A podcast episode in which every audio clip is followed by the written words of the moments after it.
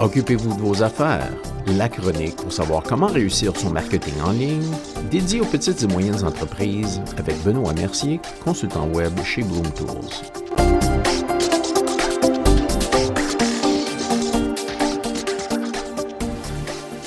Bonjour et bienvenue à la chronique. Aujourd'hui, avez-vous vraiment besoin d'un plan de marketing? En affaires, on dit, si vous manquez de faire votre planification, vous planifiez de manquer votre coût. Même si c'est toujours vrai, on n'a pas nécessairement besoin de passer des heures à compiler un document de marketing élaboré de 20 ou 30 pages. En général, ce qu'on a typiquement besoin, c'est d'un peu de recherche et d'analyse pour créer un simple document de deux pages qui va donner les éléments clés sur lesquels il faut travailler, qui doit inclure ce qui doit être fait par qui et quand. Pour la plupart des entreprises, peu importe qu'elles soient micro, petites, moyennes ou grandes, avoir une présence en ligne et se faire trouver dans les recherches, c'est toujours essentiel. Il y a une dizaine ou une quinzaine d'années, le simple fait d'avoir un site web était suffisant pour se faire trouver dans une recherche. Aujourd'hui, l'Internet et le monde en ligne sont beaucoup plus complexes et beaucoup plus compétitifs. Pour vous démarquer de vos concurrents, c'est important d'investir du temps dans la configuration de votre site web et d'investir de l'argent dans la promotion et la commercialisation de votre entreprise.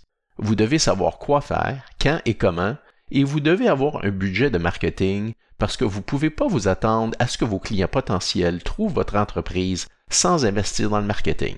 C'était la même chose qu'avant l'Internet, il fallait investir dans le marketing et la promotion.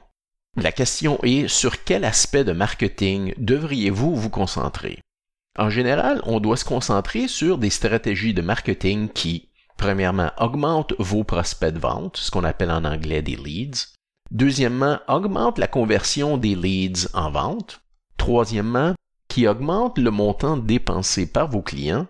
Et quatrièmement, qui améliorent la fidélité de vos clients. Donc, aidez-les à demeurer vos clients plus longtemps, à acheter plus de vous et plus fréquemment. L'environnement du marketing en ligne a radicalement changé dans les dernières décennies et de nouveaux changements se produisent constamment. Pour les propriétaires d'entreprises, plusieurs stratégies et avenues de vente qui fonctionnaient il y a seulement quelques années ne fonctionnent plus aussi bien ou ne fonctionnent plus du tout.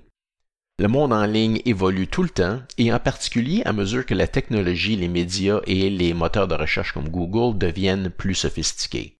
Les développements dans le domaine de l'intelligence artificielle changent la façon dont les gens utilisent l'Internet, comme la reconnaissance vocale par exemple.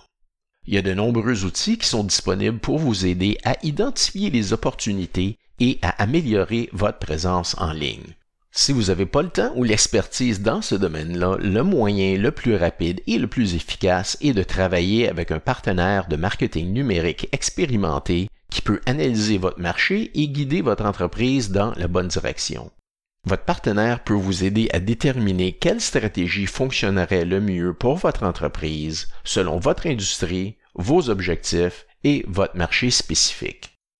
On est encore en début d'année, c'est donc le moment idéal pour évaluer vos objectifs commerciaux et de créer votre plan de marketing en ligne pour 2020. Votre plan de marketing, c'est votre feuille de route pour atteindre vos objectifs de vente. Eh bien, c'est tout pour notre chronique aujourd'hui. Si vous avez des questions ou des commentaires, communiquez avec nous par courriel à benoît.mercier.chocfm.ca ou bien par Internet à chocfm.ca barre contact. Merci d'avoir été à l'écoute et soyez des nôtres la semaine prochaine.